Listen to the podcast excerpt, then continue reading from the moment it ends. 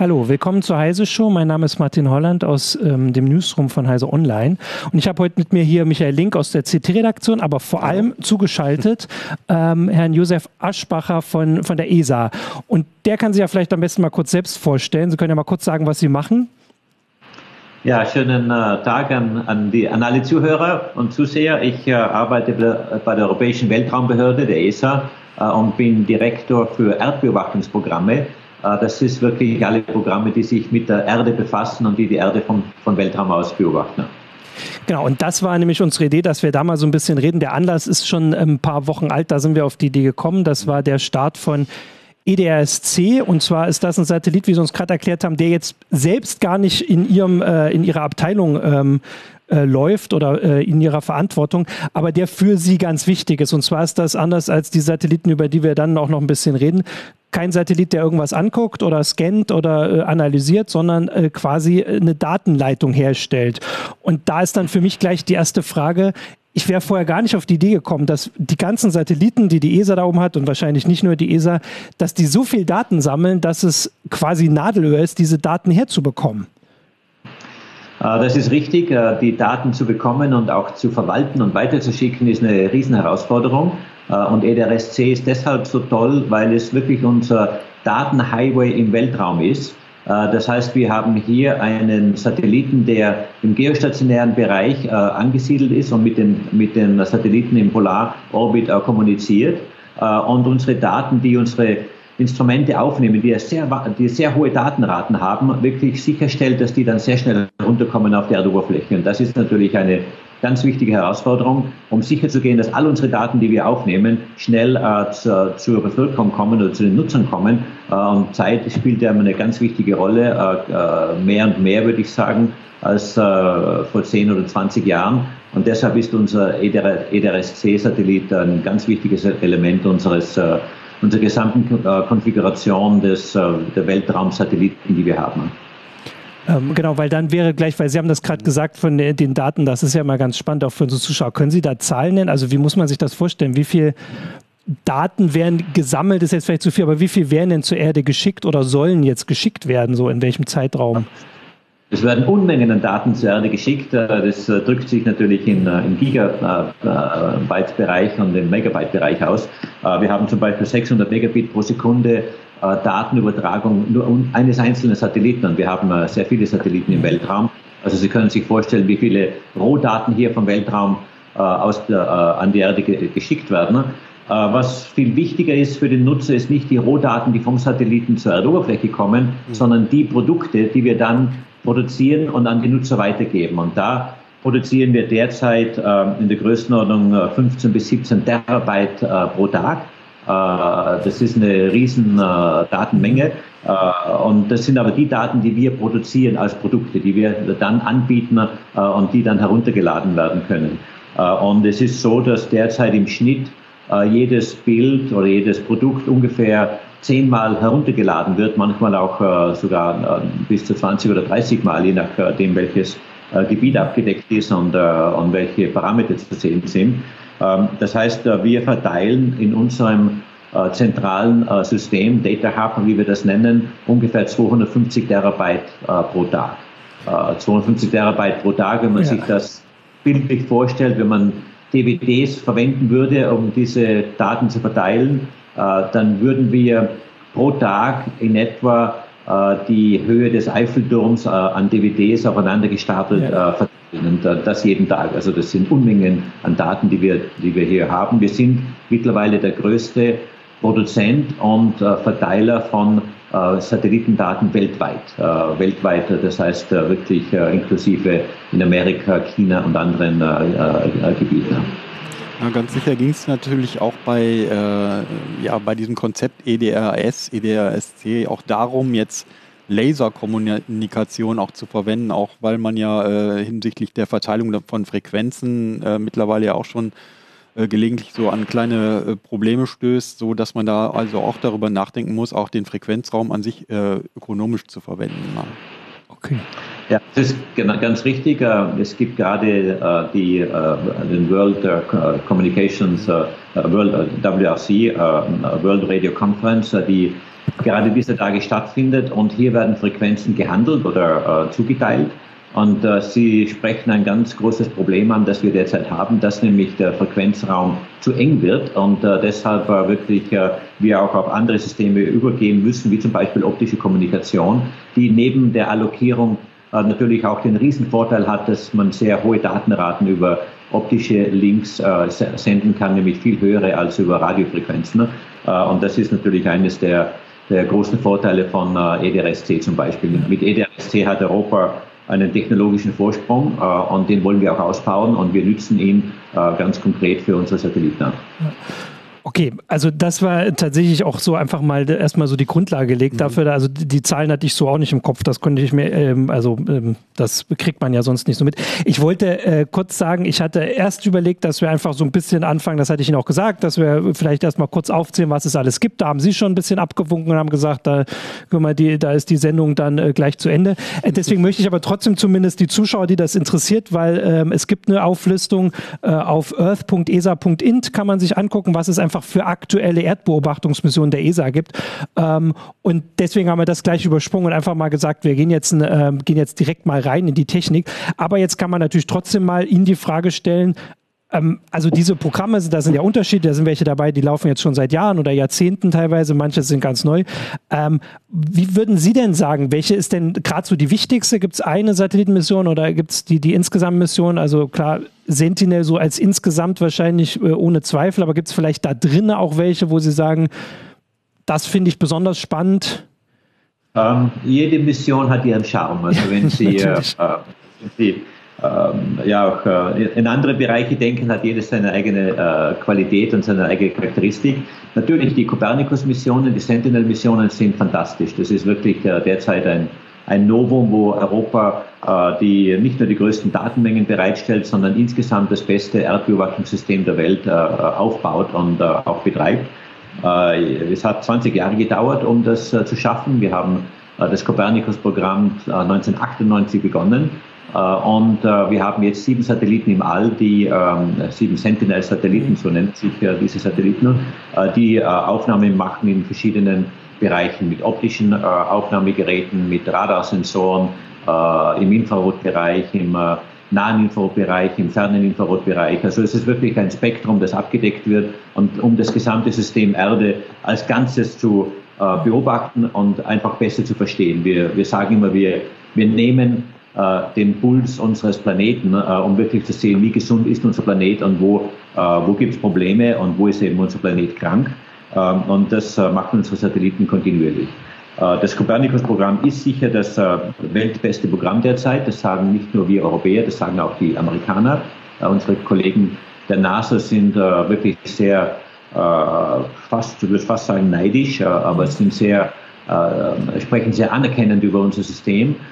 Und wir haben in Europa der, insgesamt mit dem Copernicus-Programm, aber auch mit den anderen Programmen, die national entwickelt werden, wie zum Beispiel in Deutschland. Deutschland hat ein sehr starkes nationales Erdbeobachtungsprogramm äh, mit Terrasar, mit Nmap und äh, anderen Satelliten, äh, die auch beitragen zu einer gesamten europäischen Kapazität. Und diese europäische Kapazität ist wirklich derzeit die, die beste weltweit.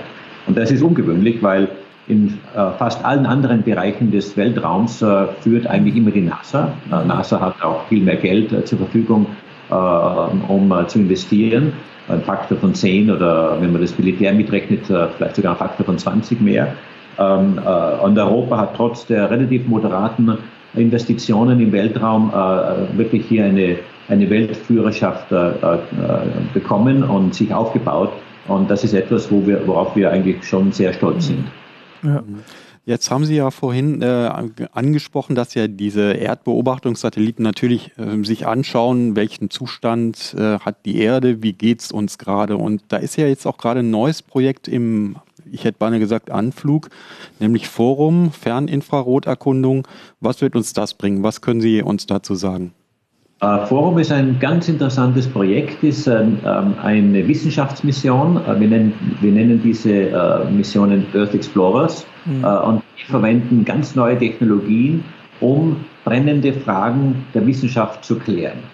Und in dem Fall Forum sind die ähm, wissenschaftlichen Fragen, die wir dabei klären, äh, wirklich jene, wie sieht der gesamte Strahlenhaushalt oder Strahlungshaushalt unseres Planeten vom Weltraum aus äh, aus und wie viel gerade im, im fernen Infrarotbereich wird von der Erde abgestrahlt. Man muss sich die Erde ja als, als geschlossenes Strahlungssystem vorstellen, wo die Sonnenstrahlung auf die Erde eintritt, ähm, zum Teil in den Wolken, zum Teil am Boden reflektiert wird. Ähm, die Erde erwärmt sich dabei und strahlt im thermischen Bereich wieder Energie aus, also der, äh, die wiederum zum Teil durch Wolken geblockt werden äh, oder natürlich mhm. Feuchtigkeit in der Atmosphäre verändert werden. Und dieses System, dieses Strahlungssystem der Erde, interessanterweise hat man im, im fernen Infrarotbereich äh, bisher überhaupt nicht gemessen. Und Forum wird der erste Satellit sein, der den fernen Infrarot, Infrarotbereich abdeckt und wirklich das gesamte Spektrum äh, messen wird. Äh, und der Zweck ist, um besser zu verstehen, was ist der Strahlungshaushalt der Erde. Äh, und natürlich äh, geht das in Richtung Klimamodelle, Klimaforschung, um besser zu verstehen, wie die Klimamodelle konstruiert werden können und auch wie in weiterer Folge sich unser Klima ändern wird. diese Messungen essentiell sind. Ja, ähm, das finde ich spannend, weil man da mal so an einem Projekt einfach sagen kann, was da jetzt ansteht und was man messen will und vor allem einerseits technisch, was äh, also in welchem Strahlenbereich man jetzt oder in welchem Spektralbereich man gucken will und was dabei rauskommt. Ähm, was ich äh, mich da auch gefragt habe bei den Sachen, also das äh, hatten wir vorhin geguckt, ich glaube, der Satellit soll 2026 starten, mhm. also der wird jetzt, glaube ich, angefangen zu, äh, also zu bauen, der wird jetzt gebaut dann. Ähm, und was ich mich da gefragt habe, wie, wie muss man sich das eigentlich vorstellen, wenn, ähm, also wie werden so Missionen, solche Missionen entwickelt. Also sagen Sie bei der ESA, wir würden jetzt mal gern, wir, wir haben da jetzt den Spektralbereich fernes Infrarot gefunden, da hat noch keiner geguckt, da sollten wir mal Satelliten bauen und fragen dann bei den Geldgebern, das sind ja die, die, die Mitgliedstaaten an, oder kommen die Mitgliedstaaten zu Ihnen und sagen, also Politiker sagen, das ferne Infrarotbereich interessiert mich, oder kommen Wissenschaftler zu Ihnen und sagen, überzeugt mal die Politiker. Wie muss man sich das überhaupt vorstellen? Also wer hat Einfluss darauf, mhm. was Sie ähm, vorschlagen. Also das ist schon klar, dass sie am Ende ja nicht ganz allein entscheiden, sondern die, die, äh, die Mitgliedstaaten da mitentscheiden. Aber wer hat da Einfluss? Ja, nee, Herr, äh, Herr Holland, was Sie ansprechen, ist, ist eigentlich mein tägliches Brot. Das ist genau die, die Frage, die wir uns äh, mhm. äh, täglich stellen und, und äh, wo wir auch aber einen sehr guten Prozess haben, um das, um das abzuhandeln.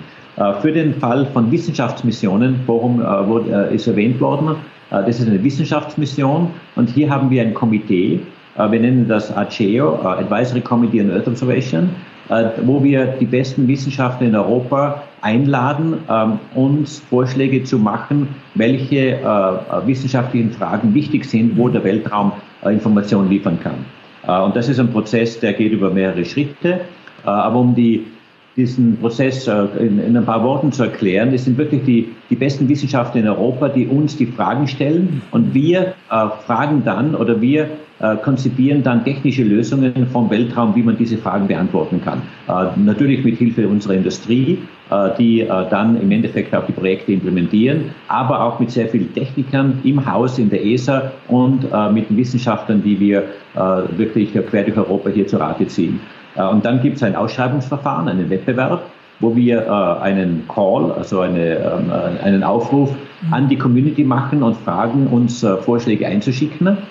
und dieser Prozess der Auswahl dauert dann in etwa zwei Jahre. Das ist ein, ist ein sehr strikter, aber auch sehr, ich würde sagen, sehr sehr hochgradig, qualitativ hochgradiger Prozess, wo wirklich die beste Wissenschaft abgecheckt wird und auch die, die beste technische Lösung dann erarbeitet wird und, und, vorgeschlagen wird.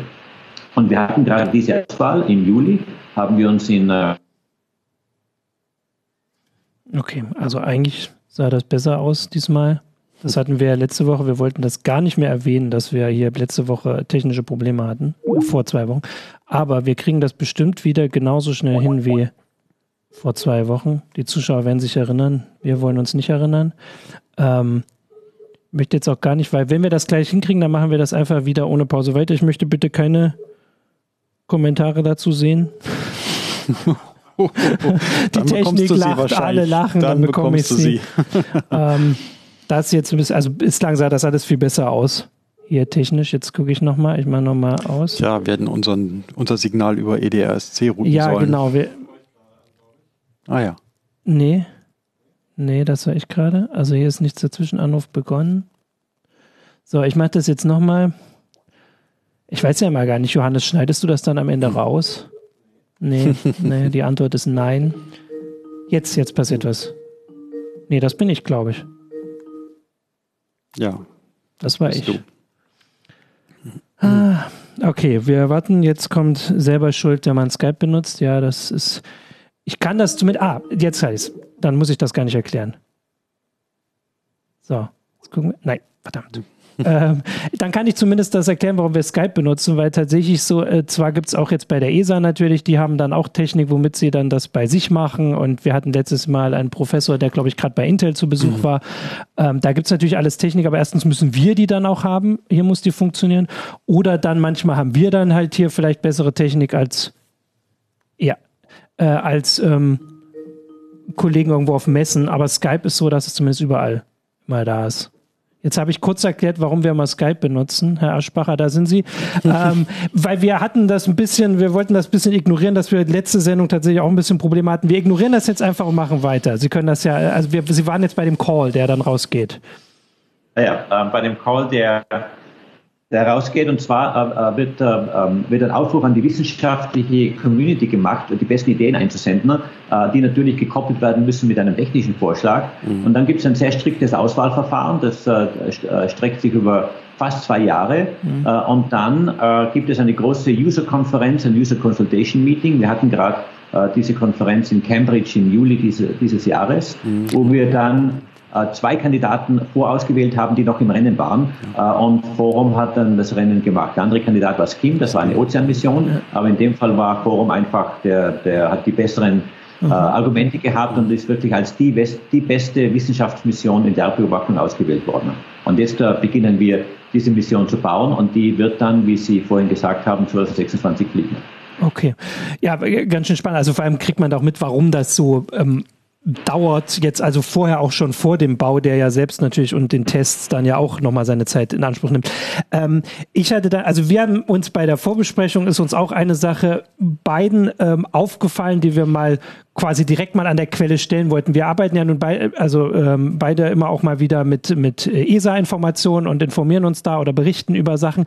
Und wir haben beide mitgekriegt, dass es wirklich schwer scheint, also vielleicht können Sie uns jetzt direkt äh, die Internetadresse sagen, die wir immer verpasst haben, schwer scheint, an die Daten ranzukommen, die ja, also vor allem, also natürlich ist jetzt der aktuelle Fall Sentinel, das ist wirklich gerade das Aushängeschild, da geht es darum, dass diese Daten wirklich für alle verfügbar sind, nicht nur für ähm, Wissenschaftler mit irgendwie, ähm, weiß ich nicht, speziellem Interesse und speziellem Zugang. Äh, und es scheint wirklich schwer zu sein, an, an die Daten ranzukommen, also abgesehen davon, dass man dann am Ende vielleicht mit Daten auch noch äh, arbeiten muss, die man jetzt vielleicht als normaler Nutzer, als Journalist oder auch als interessierter äh, Bürger äh, dann auch noch mal gar nicht so verarbeiten kann. Aber das ist also das erste ist erstmal an die Daten ranzukommen und die Programme zu finden, die oft ganz viel verteilt an vielen Stellen irgendwie bereitgestellt werden. Ist das nur so ein Eindruck oder? Ähm, das ist sicher kein falscher Eindruck. Wir hören das immer wieder, dass Leute eigentlich immer wieder fasziniert sind von den Bildern und der Information, die wir anbieten mhm. können, äh, aber dass ganz wenige Leute selber äh, versuchen, die Daten herunterzuladen. Äh, ich soll vielleicht dazu sagen, dass all die Sentinel-Daten und die Earth Explorer-Daten, die wir produzieren, frei und gratis verfügbar sind genau, für ja. wirklich jeder Mann, jede Frau auf unserem Planeten. Es gibt hier keine Restriktionen. Der Grund ist auch, dass wir Aufnahmen machen wirklich des gesamten Planeten, also sprich in Auflösungsbereichen von 10 Meter und drüber, was natürlich nicht äh, äh, in die, in den, weder in den kommerziellen noch in den äh, persönlichen äh, äh Bereich hineinfällt. Und insofern mhm. gibt es hier keine Restriktionen. Ähm, das heißt, die Daten sind alle frei verfügbar, frei äh, abrufbar.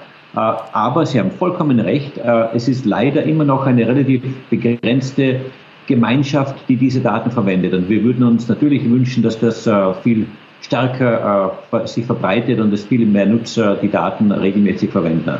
Äh, wir sind am richtigen Weg, allerdings muss noch sehr viel Arbeit gemacht werden. Die Sentinels äh, fliegen ja erst seit 2014. Äh, die sind ja die großen Datenproduzenten, äh, die ich vorhin erwähnt habe. Äh, das dauert üblicherweise einige Jahre, bis die, diese Daten erst einmal anerkannt werden als wichtige Datenquelle und dann die Nutzer sich darauf einstellen und auch entsprechend in ihre Informationskette einbauen. Man darf ja nicht vergessen, dass so ein Satellitenbild an sich ja zwar schön zum Ansehen ist, aber der Wert des Bildes äh, entsteht ja erst dann, wenn man Informationen daraus extrahiert. Da nehmen wir äh, ein Beispiel äh, im optischen Bereich.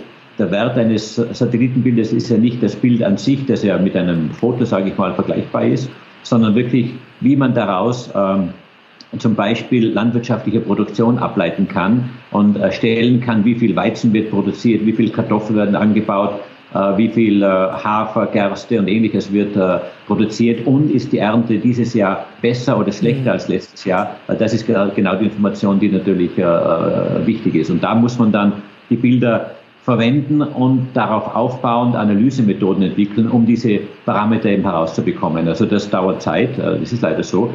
Und deshalb dauert es auch einen gewissen ja, Zeitrahmen, bis diese Bilder wirklich in, in, in das tägliche Leben einfließen. Aber ein Beispiel, das ich nennen will, wo das bereits sehr erfolgreich geschehen ist, ist die Wettervorhersage. Äh, in der Wettervorhersage, Sie sehen es auch im Fernsehen am Abend, kommt immer ein Satellitenbild, das quer über den, über den Schirm läuft. Und das sind genau äh, so Satellitendaten, die wir auch entwickeln für EUMETSAT in diesem Fall. EUMETSAT ist ja in Deutschland äh, mit ihrer Zentrale beherbergt in Darmstadt, mit denen wir sehr eng zusammenarbeiten und wir entwickeln auch alle Satelliten für EUMETSAT.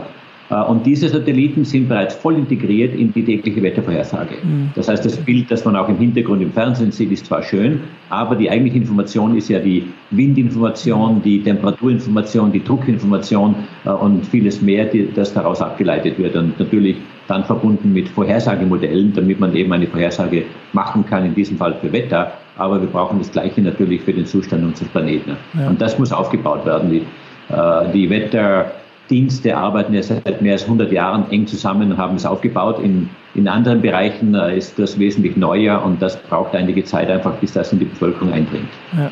Also ich könnte mir da nämlich vorstellen, dass es auch, wenn mehr Menschen, also können ja auch die Zuschauer mal, ich gucke ja auch immer ein bisschen im Chat, ob da auch noch Fragen gestellt werden, aber vielleicht das Interesse ist ja auf jeden Fall da, ähm, dass wenn das besser, äh, weiß ich nicht, erreichbar oder leichter zu finden ist, natürlich auch andere Menschen noch auf Ideen kommen, was man aus so Daten ähm, an, anhand dieser Daten herausfinden kann, weil das ist so ein bisschen das Gefühl, was ich habe, dass die, die ESA da sehr ähm, wertvolle Daten auch, also auch das mit Sentinel, die sind ja schon da. Also es gibt, also das habe ich tatsächlich erst letzte Woche entdeckt. Es gibt eine Seite, da kann man sich wirklich die ja.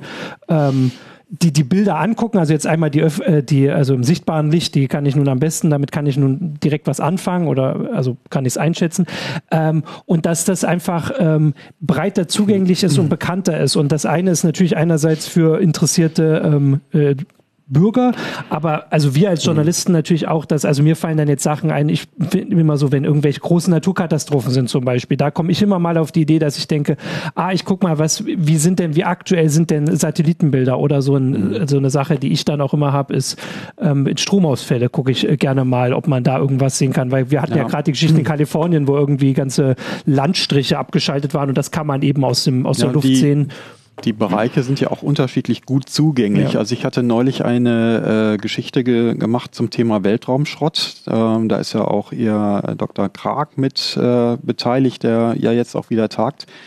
Ähm, und da habe ich auch das Problem gehabt, dass ich zwar sehr viele Datenbanken zu dem Thema gefunden habe, die waren aber zum Teil natürlich nur für spezielle Benutzer, die eben ein bestimmtes Interesse auch wirklich nachweisen mussten, zugänglich. Und äh, die äh, Datenbanken, die frei waren, die hatten für mich als interessierten Laien äh, relativ wenig, äh, wie soll ich sagen, äh, Wert, weil sie einen äußerst spröden Zugang bieten. Also mir fehlt da tatsächlich so ein bisschen diese mittlere Ebene, dass man jetzt auf Seiten der Öffentlichkeitsarbeit zwar hin und wieder auch mal ein sehr gutes Bild sieht von Dingen, die gerade äh, erfasst worden sind.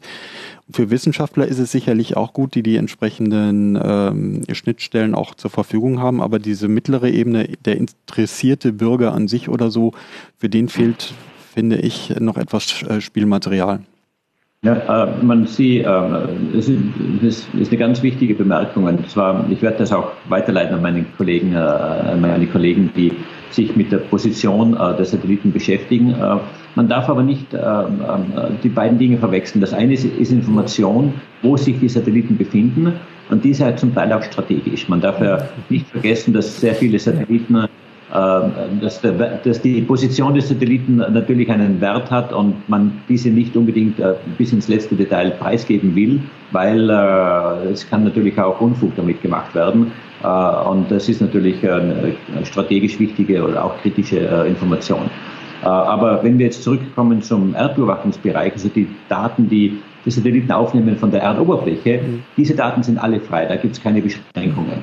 Äh, es kann durchaus sein, dass vielleicht der Zugang vielleicht etwas äh, schöner und, und, und vielleicht etwas nutzerfreundlicher gestaltet werden könnte. Das äh, ist durchaus ein Argument, das ich immer wieder höre. Aber an sich die Daten, die kann man wirklich äh, von jedem Punkt der Erde mhm. jederzeit abrufen. Wenn Sie äh, ein Bild über Berlin oder Frankfurt oder München oder oder wo auch immer in Dresden äh, abrufen wollen ähm, äh, und der Satellit ist gerade drüber geflogen, kriegen Sie das nur innerhalb von drei Stunden. Mhm. Okay, ich hätte da äh, zu dem Aspekt tatsächlich noch eine weitere Frage, weil Sie da auch in anderen Interviews schon was gesagt haben. Und zwar also Sie haben das ja schon gesagt, also mit, mit Wetterbericht arbeitet, äh, also funktioniert die zusammen, oder mit den Meteorologen arbeitet die vorher ähm, die, ähm, die ESA sehr gut zusammen. Das klappt alles, hat sich eingespielt. Die Wissenschaftler, so wie ich das jetzt mal ähm, überblicke, äh, da funktioniert das auch alles ganz. Die bestellen ja quasi in Anführungsstrichen die Satelliten und warten dann jahrelang darauf. Die ähm, quälen sich dann, sage ich jetzt mal, auch ein bisschen durch vielleicht die Daten oder die wissen dann genau, welche Formate das sind. Mhm. Aber was, also erstens wäre meine Frage, wie weit beobachten Sie eigentlich bei der ESA oder jetzt vielleicht auch Sie persönlich, was mit den Daten passiert und vor allem eben dann, also sind Sie auch zufrieden damit, was vielleicht da über der Wissenschaft hinaus passiert. Also wir haben gerade das schon gesagt, der Forum-Satellit ist jetzt eben auch wichtig in Bezug auf, äh, was, wie ist, wie funktioniert der Klimawandel, Klimaerwärmung äh, und gerade ist das ein großes Thema hierzulande und die ESA liefert natürlich, ich sage jetzt mal tonnenweise Daten, mhm. das ist keine richtige äh, Datengröße, aber es, ist, es sind sehr viele Daten, die die ESA dazu liefert äh, und würden also wie ist Ihre Einstellung dazu? Haben Sie das Gefühl, dass das ausreichend gewürdigt wird, was Sie, ähm, was Sie an Daten liefern? Also jetzt vor allem in der Öffentlichkeit, aber auch in der Politik, die da Konsequenzen ziehen müsste? Oder ähm, sehen Sie da irgendwie noch Nachholbedarf und vor allem, was könnte dann, also wer könnte da was machen? Wie kann man das noch machen? Nee, ich, äh, Sie haben absolut recht. Also man könnte mit den Daten viel mehr machen und man könnte viel mehr Daten äh, direkt äh, verwenden und wirklich für alle möglichen Zwecke äh, äh verwendbar machen. Äh, das Problem, das ich sehe, ist, dass ähm, die Daten zwar äh, zur Verfügung stehen und die Daten auch heruntergeladen werden, aber die, die wenigsten Leute, außer äh, mit Ausnahme von einigen Experten oder sehr interessierten Teilen der Bevölkerung, die Daten einfach nicht suchen und deshalb auch nicht sich damit befassen oder auch damit spielen, damit man einfach mehr Information ableiten kann. ich kann wirklich nur jeden äh, Zuseher, Zuhörer äh, ermuntern, äh, sich die Daten von, von dem Wohngebiet, von der Stadt, von dem Dorf, wo, die, wo man herkommt, sich herunterzuladen vom nächsten Urlaubsgebiet und einfach mal zu sehen, wie das aussieht. Und das gibt schon einen sehr guten Eindruck und man kriegt diese Daten natürlich aktualisiert von, von gestern, von heute und einfach zu sehen, was es da, wie es aussieht und wie die Umgebung sich ändert. Eine Datenquelle, die wir neu hinzugenommen haben, äh, erst seit äh, einem, äh, etwas mehr als einem Jahr, ist die Luftqualität. Mhm. Äh, und zwar die Luftqualität, ähm, wir messen hier verschiedene äh, Treibhausgase. Äh, eins, das sehr beeindruckend ist, ist NO2. und NO2 ist ja erzeugt von Verkehr und Industrie. Und da sieht man enorm eindrucksvoll, wie erstens die Verschmutzung, wo die Verschmutzung produziert wird, auch wie Jetzt haben wir tatsächlich nochmal einen Hänger. Jetzt, äh, also das, eigentlich hier ist das Bild noch da, aber es ist nicht da. Ähm, hm. Ich kann, während wir versuchen hier äh, zurückzurufen, ähm, noch kurz meine Ausführung von vorhin beenden, dass wir also deswegen Skype immer nehmen, weil das tatsächlich einfach ähm, jeder hat. Das funktioniert. Da. Okay, machen wir direkt ja, wir, weiter. Wir haben etwas technische Probleme, ja? Ja, ja. Was auch immer. Okay, äh, ja, ich fahre weiter mit dem Beispiel, das, äh, das ich gerade erwähnt habe, Sentinel-5B. Mhm. Das ist ein Satellit, der atmosphärische Treibhausgase misst und hier kann man Verschmutzung sehr gut sehen äh, und das ist wirklich beeindruckend. Wenn Sie da ein Bild herunterladen äh, und das Ruhrgebiet vergleichen mit äh, anderen Bereichen, mhm. mehr im ländlichen Bereich, Bereich auch in, sagen wir vielleicht im, im südlicheren, nordöstlicheren Bereich von Deutschland oder äh, auch in anderen Gebieten dieser, der, der, dieses Planeten mit China oder mit Amerika das ist beeindruckend, wie man hier die Verschmutzung einfach so sichtbar äh, mhm. aufgrund von täglichen Satelliten sehen kann. Ja. Ähm, okay, also das wäre tatsächlich, also immer, ich, mein Tipp ist tatsächlich jetzt trotzdem, das zu googeln dann, äh, also wirklich hm, zu, suchen. Weil, mein, ne? wir, wir gucken nachher, dass ich auch nochmal, also so ein paar Sachen, die wir beide hm. schon gefunden haben, können wir ja dann auch mal so drunter packen äh, und so Hinweise. Also ich habe tatsächlich, ich kann ja immer auch mal ein bisschen aus der Erfahrung hier sagen, dass jetzt, äh, wann war das? Vor zwei Wochen war der äh, ist dieser äh, IS-Anführer getötet worden und da habe ich tatsächlich einfach mal nach Satellitenbildern gesucht, weil ich weiß, dass es inzwischen so aktuelle Sachen gibt, wo das halt passiert mhm. ist. Äh, und also selbst auf den äh, Sentinel-Bildern, die, also haben sie ja gesagt, die sind deutlich weniger stark aufgelöst, aber dafür halt kostenlos verfügbar, ähm, kann man zumindest dieses, dieses Gebiet angucken und dann eben auch zurückgucken, dieses Gebäude, dass das halt da vor ein paar Jahren noch gar nicht stand. Und das sind, das wäre jetzt so ein journalistischer Anwendungsfall, aber vielleicht auch für interessierte äh, Leute, die ein bisschen was weiter prüfen wollen. Genau, aber diesen Aspekt würde ich jetzt, jetzt gucke ich gerade an, hier passiert was anderes im Forum.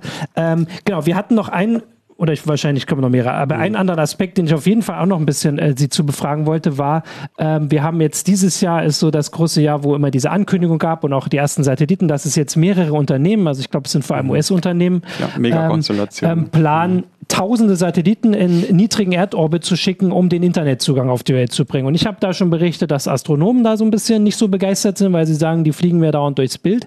Aber ich könnte mir vorstellen, dass äh, Sie als äh, ähm, Satellitenbetreiber äh, da auch ein bisschen äh, andere Gedanken zu haben. Also wie, wie sieht man denn das bei der ESA? Also äh, gehen Sie erstens davon aus, dass wirklich die alle jeweils 1000 Satelliten schicken? Das wäre so meine erste Frage. Mehrere, ja, die Pläne ähm, sind so Und weit. ob Sie das stört oder äh, be, be, also be, na, hat das gar keine Auswirkungen? Ja, nee, nee, das ist äh, ein wichtiger Punkt. Und zwar die, Satelliten, es gibt wirklich Konstellationen, die aufgebaut werden, zum Teil im Telekom-Bereich, zum Teil im Erdbeobachtungsbereich. Im Telekom ist äh, Skylink äh, äh, ist natürlich das ja. Beispiel, das immer zitiert wird. Er hat 40.000 Satelliten von SpaceX produziert und ins Weltall, sollten ins Weltall geschossen werden, bisher sind es knapp an die 100. aber wenn diese Konstellation wirklich aufgebaut ist mit, mit zigtausenden Satelliten, dann muss man natürlich auch immer sich die Frage stellen, was heißt das in Bezug auf Umweltschrott oder Weltraumschrott. Mhm. Äh, und äh, man, man muss ja sich immer daran erinnern, dass gerade diese Konstellationen meistens Satelliten haben, die nicht so toll gebaut sind, also nicht so zuverlässig sind wie andere mhm. und auch einen viel größeren, eine viel größere Fehlerrate akzeptieren von, von Grund auf. Das heißt, wenn Skylink mit 40.000 Satelliten äh, äh, eine Konstellation aufbauen will und von einer Fehlerrate von 5% ausgeht, äh, dann sind das immerhin 2000 Satelliten. Mhm. Und das ist, eine, ist eine, eine, riesige Anzahl von Satelliten, die dann einfach frei, frei herumschwirrt und, und auch ja, Weltraummüll erzeugt und mit anderen Satelliten eventuell kollidieren könnte. Und wir hatten so einen Fall, äh, gerade in diesem Sommer mit AELUS. Ja. Äh, das ist einer unserer wertvollsten Wissenschaftssatelliten. Äh, der wirklich Unglaubliches leistet, was die Technologie äh, betrifft, also ein Laser im UV-Bereich. Äh, und der wäre nahezu mit einem dieser Satelliten kollidiert. Der Satellit Nummer 44, die Nummer werde ich nie vergessen, weil, weil der wirklich auf Kollisionskurs war. Und wir hatten dann von der ESA beschlossen, einen Ausflug, Ausweichmanöver zu fliegen. Äh, weil wir sonst äh, Gefahr gelaufen werden zu, zu kollidieren. Es hat in diesem Fall noch äh, ein Kommunikationsproblem mit SpaceX gegeben, das noch dazu geführt hat, dass wir keine Antwort bekommen haben auf unsere Fragen, ob die denn ein Ausweichmanöver fliegen wollen oder nicht. Und wir haben dann selber beschlossen, einfach auszuweichen, um sicher zu sein. Äh, was im Endeffekt auch sehr wichtig war, äh, weil die Wahrscheinlichkeit einer Kollision auf weniger als 1 zu 1000 heruntergegangen ist. Und das ist natürlich ein Risiko, das niemals eingehen dürfte. Äh, das ist richtig, diese Konstellationen haben natürlich auch den Nachteil, Schrott mit sich zu bringen. Und das heißt, wir müssen uns auch überlegen, wie, wie werden wir diesen Schrott wieder los oder wie können wir den behandeln oder wie können wir damit umgehen. Der berühmte Staubsauger im Weltraum, der Vakuum Cleaner äh, im Vakuum. Äh, und das ist natürlich etwas, was, äh, woran auch unsere Kollegen arbeiten, um Satelliten zu konzipieren, die dann wirklich im Weltall ganz proaktiv äh, inaktive Satelliten wieder entfernen. Es mhm. gibt da verschiedene. Methoden, um, das, um das Weltall halbwegs brauchbar zu machen für alle anderen Missionen, die natürlich genauso wichtig sind. Ja. Ähm, weil Sie das gerade auch beschrieben haben, ähm, diesen, diesen Kommunikationsverlauf da frei. Also ich glaube, das hat auch unsere Leser mhm. ähm, schon irritiert. Also mich hat das auf jeden Fall irritiert, als ich gelesen und glaube, wir haben es auch berichtet, äh, habe, dass dass sie eine E-Mail geschrieben haben an SpaceX. Also das so wurde es berichtet. Das behauptet Elon Musk. Genau, also das ist einfach, also man stellt sich das so, weil wir sagt immer, das ist keine Raketenwissenschaft. Also man stellt sich ja vor, dass da alles super modern ist, dass sie alle wahrscheinlich, also ich weiß nicht, wie man sich vorstellt, dass auf jedem Bild da immer, immer einer steht. Ein rotes Telefon. Genau, ein rotes überall. Telefon da ist. Aber ist das wirklich so, dass man dann teilweise mit den anderen Betreibern auf, auf so historische Kommunikationsmethoden zurückgreifen muss oder war das Ausnahme? Eine Ausnahme? Nee, das ist äh, schon so, weil, weil, man hat natürlich ein Register, es gibt eine automatisierte Art und Weise, um, um Kollisionen, äh, Kollisionswarnungen zu produzieren. Ja. Das vollautomatisch und deshalb haben wir auch diese Warnung bekommen, ja. dass so eine Kollision äh, äh bevorstehen könnte. Aber dann muss man wirklich, äh, also das kommt auf den Betreiber drauf an und es gibt, man darf ja nicht vergessen, dass es äh, einige hundert, wenn nicht tausende Betreiber von mhm. verschiedenen Satellitenprojekten gibt oder einige hundert, sage ich mal, äh, die auf allen Teilen der Welt sind. Die sind ja nicht nur in Amerika, mhm. sondern die sind auch in Indien, in, äh, in Pakistan oder wo auch immer. Äh, und man muss mit denen ja Kontakt herstellen. Und jeder hat natürlich seine eigene Möglichkeit äh, oder seine eigenen bevorzugten äh, Möglichkeiten der, der, Kontakte. Wir haben natürlich die üblichen E-Mail-Kontakte und, und anderes. Aber es gibt, und da haben Sie vollkommen recht, noch kein vollautomatisiertes System, das dann automatisch äh, eine, ein Kommando ausführt, um eben eine Kollision mhm. zu verhindern. Man braucht natürlich äh, äh, auch ähm, äh, künstliche Intelligenz dazu, um diese Objekte zu erkennen und dann Ausweichmanöver zu planen. Mhm. Und so ein vollautomatisiertes Überwachungssystem und äh, Kollisionsverhinderungssystem oder Collision Avoidance System im, im, Englischen gibt es heute nicht. Und daran wird derzeit auch gearbeitet. Ist auch einer unserer Vorschläge von der Europäischen Weltraumbehörde, so ein System aufzubauen mit den Partnern, um eben genau solche Vorfälle zu verhindern. Aber das ist doch jetzt auch Thema äh, bei der Ministerratskonferenz, die jetzt im November in Sevilla stattfindet, oder? Ganz richtig. Das ist eines der wichtigsten Themen an unserer ähm, Konferenz Ende des Monats. Ähm, und das ist äh, etwas, woran wir sehr stark arbeiten. Wir haben eine ganze Reihe von interessanten Vorschlägen für unsere Mitgliedsländer. Äh, wir kommen mit einem starken Paket ähm, äh, von einigen Milliarden Euros an Programmen, die wir vorschlagen. Und das ist eines der Projekte, das wir vorschlagen. Ja, weil das ist tatsächlich so, wenn man sich das vorstellt, ich glaube, von Starlink sind inzwischen also maximal 60 Satelliten da. Also ich habe es jetzt nicht ganz im Kopf. Ja. Alles Testsatelliten. Aber wenn es da dann quasi schon so ein ähm, fast Notfall oder zumindest diese fast Kollision gibt oder zumindest die Wahrscheinlichkeit zu hoch äh, ist, um das zu riskieren, ähm, möchte man sich ja gar nicht äh, vorstellen, was passiert, wenn dann wirklich die mehreren tausend oder zehntausend Satelliten allein von SpaceX da, SpaceX da sind, plus die Konkurrenzangebote, die halt noch nicht so weit sind, wie ich das überblicke. Aber Samsung, Google. Das wird ja alle. alles ganz schön voll. Ähm, genau.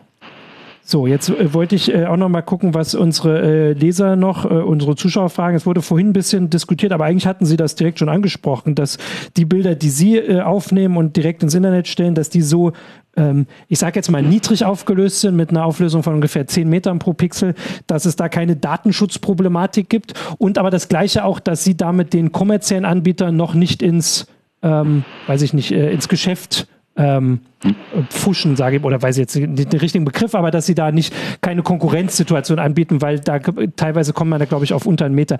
Gibt es da überhaupt Pläne, dass die ESA ähm, höhere Auflösung bei, weiß ich nicht, optischen Bildern macht? Oder ist das ein wichtiger Grund, warum Sie das gar nicht äh, anstreben, weil Sie sagen, da gibt es Geschäftsmodelle, das ist nicht unser, unser Bier? Das, ist genau, das ist genau der Grund. Das sind ganz andere äh, Zwecke, die wir mit unseren Satelliten im Vergleich zu den kommerziellen Satelliten äh, äh, verfolgen. Äh, unsere Aufgabe als ESA ist wirklich global den Zustand des Planeten zu überwachen und, äh, und dessen Änderungen äh, aufzuzeigen, im tropischen Regenwald, die Dürreperioden in Europa oder wo auch immer.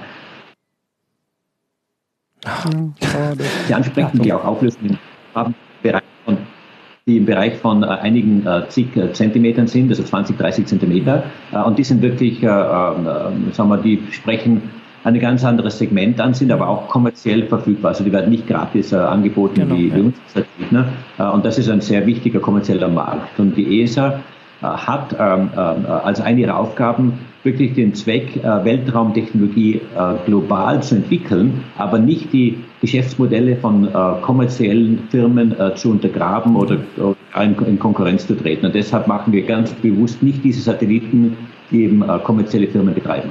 Okay, ähm, dann hätte ich tatsächlich, weil wir haben jetzt die äh, 40 Minuten schon wieder voll und haben ja äh, aber schon auch eine ganze Menge angesprochen. Ich hätte noch eine Frage, die so ein bisschen anders ist, aber die mich immer interessiert bei so europäischen Projekten, die ja von der Kooperation leben, wo ganz unterschiedliche äh, Nationalitäten zusammenkommen. Würde mich auch immer mal interessieren, wie, äh, wie wirkt sich das auf Ihre Arbeit aus, diese Kooperation von äh, komplett unterschiedlichen, vielleicht auch Charakteren und vor allem, ob es äh, unterschiedliche Herangehensweisen auch gibt bei den ähm, Ländern oder den Vertretern der Länder, was die Erdbeobachtung angeht? Oder haben alle im Prinzip immer das gleiche Interesse, möglichst viel Daten? Oder gibt es da auch Unterschiede, wo Sie sagen würden, das ist ganz typisch, weiß ich nicht, italienisch oder typisch deutsch? Ja, nee, nee, absolut. Also ich sitze ja in Italien, ja. äh, bin aber Österreicher von äh, meiner Nationalität, äh, arbeite sehr viel mit Deutschen, mit Finnischen, mit äh, Portugiesen, mit Griechischen, mit Polischen äh, und allen möglichen Kollegen zusammen. Äh, auf der einen Seite muss man eine gewisse Offenheit und Toleranz entwickeln, um einfach die komplett anderen äh, kulturellen Hintergründe zu verstehen und auch das ausnützen zu können. Das hat ja alles seinen Vorteil. Ein italienischer Ansatz ist vielleicht ganz anders wie ein deutscher Ansatz und beides haben, beide Ansätze haben ihre Vorteile. Äh, und, und man muss einfach sehen, wie man die am besten verbinden kann. Äh, und es ist wirklich so, dass in einem internationalen Projekt, gerade wie bei uns in, in, in der Europäischen Weltraumbehörde, unsere Weltraumprojekte, dass wir wirklich diese, diese Einflüsse auch sehr stark sehen. Und ähm, man, es ist kein Klischee, aber es ist wirklich so, dass einfach in Deutschland die Gründlichkeit und die Genauigkeit und die Zuverlässigkeit einfach ein Standard und eine Qualität ist, die einfach toll ist und auf die man sich verlassen kann. Und äh, das ist etwas, was ganz, ganz wichtig ist, wovon andere lernen äh, und äh, das auch zum Teil nachahmen, weil einfach das deutsche Modell äh, gerade im, im Ingenieurswesen sehr erfolgreich ist. Umgekehrt äh, muss ich sagen, ist auch der italienische Ansatz, ich, spreche, ich sitze hier, auch sehr interessant, weil die eigentlich sehr kreativ sind und praktisch mhm. immer eine Lösung finden äh, zu praktisch allen Problemen mhm. äh, und sehr oft außerhalb der, der Box äh, äh, äh, sehr kreativ agieren und wirklich Lösungen finden, die halt eher unkonventionell sind. Und gerade dieses Zusammenspiel von sagen wir, extremer Kreativität auf, auf der einen Nein. Ist es weg jetzt oder hast du das nur, äh, Johannes, weg? Ah, die Verbindung ist weg. Jetzt wollten wir doch hier noch schön, also für den Abschied machen wir jetzt aber nochmal hier natürlich. Mhm. Also die Sendung haben wir im Prinzip jetzt, mhm. wir haben auch die Unterschiede gehört. Ich kann dazu dann immer noch, gucken wir mal, ob es gleich klappt. Meine äh, meine Erfahrung oder meine Beobachtung äh, noch dazu erzählen, dass ich, und das würde ich Herrn Aschbacher auch gerne noch direkt sagen, dass ich das äh, schon bei mehreren äh, Weltraumthemen mitgekriegt habe, äh, wie äh, wie diese Kreativität, wenn man gezwungen ist, zum Beispiel ja. einen Satelliten Ach, zu reparieren, der, ähm, der an dem man halt nicht hinfliegen kann, dass man den noch reparieren muss. Also ich bin da, Kepler war für mich da ähm, am augenöffnendsten, sage ich mal, dass man so lange noch damit äh, Daten gesammelt hat, ähm, dass das mich schon sehr beeindruckt hat. So, jetzt gucken wir aber trotzdem nochmal, dass wir hier, haben wir dann das, äh, den Hattrick doch noch voll bekommen. Das wollte ich nur nicht. Da. Ah, jetzt. So, jetzt haben wir sie noch einmal wieder. Ich habe gerade gesagt, wir haben jetzt den Hattrick doch noch voll bekommen. äh, ich habe auch erzählt gerade noch unseren Zuschauern, dass äh, also das, was Sie erzählen mit diesen kreativen Lösungen, das ist für mich auch sowas, was ich bei den Raumfahrtthemen so spannend finde, wenn ich, wenn, wenn es diese Fälle gibt, wo Ingenieure ähm, quasi also von außen auswegslose Situationen nochmal lösen. Also diese NASA-Geschichte, dass sie Kepler noch mehrmals wieder zum Laufen mhm. bekommen haben, ohne dass da jemand hinfliegen konnte und irgendwas reparieren konnte. Das ist ja ihr Problem. Wenn irgendwas bei einem Satelliten ist, dann können sie nicht mal eben jemand hinschicken schicken, der da einfach nochmal eine neue Schraube reindreht. Äh, und, aber da, dafür hat man halt Zeit zu überlegen, oft. Äh, das finde ich schon sehr beeindruckend. Das ist ja auch das, was Sie gerade ein bisschen beschrieben haben. Das ist ja schön, wenn da die, die europäische Vielfalt äh, ihren Teil dazu beiträgt. Absolut, ja. Genau, weil sonst äh, hatte ich dann jetzt auch schon gesagt, leider haben wir den Hattrick jetzt noch voll bekommen. Äh, ich habe, äh, also es gab hier noch so ein paar Sachen, da ging es aber, ich glaube, jetzt ging es wieder so ein bisschen weg, aber es kam ja auf jeden Fall auch von äh, Zuschauern der Dank an die ESA, auch die NASA für diese äh, Open Data Strategien, hat Joachim Fichtner zum Beispiel geschrieben, dass er das sehr wertvoll findet äh, und das können wir zumindest mal weitergeben. Wir können das sowieso sagen, also ich finde das auch immer super, wenn man da einfach an die Daten kommt. Wie gesagt, das ist ein bisschen, man muss manchmal ein bisschen suchen und so, aber es, es gibt sie oft und das haben wir ja weitergeben. Das können Sie auch äh, noch weitergeben, dass es da durchaus noch, sagen wir mal, Interesse und Verbesserungspotenzial gibt, dass man einfach noch mehr Leute dafür kriegt, die auch was damit anfangen können. Ähm, genau, und dann würde ich sagen, vielen Dank für, äh, für Ihre Zeit, mhm. für die vielen Ausführungen. Äh, und ich hoffe, die Zuschauer fanden das genauso spannend wie wir hier. Äh, ja, und äh, dann ähm, viel Erfolg bei der, also ich wollte das mal noch runter machen, bei der Konferenz, die gerade noch ist oder die jetzt, nee, die kommt noch, hat ne? er gesagt, die kommt. Im November. Ich denke, wir können von den, genau, wir können von den Zuschauern sagen, dass wir die Daumen drücken und sind ganz gespannt, was da entschieden wird. Mhm. Wunderbar. Na, ich bedanke mich auch und es war sehr spannend. Herzlichen ja. Dank. Herzlichen Dankeschön. Dank. Dann ähm, sagen wir Tschüss. Ähm, bis zur nächsten Woche, zur nächsten Heise Show.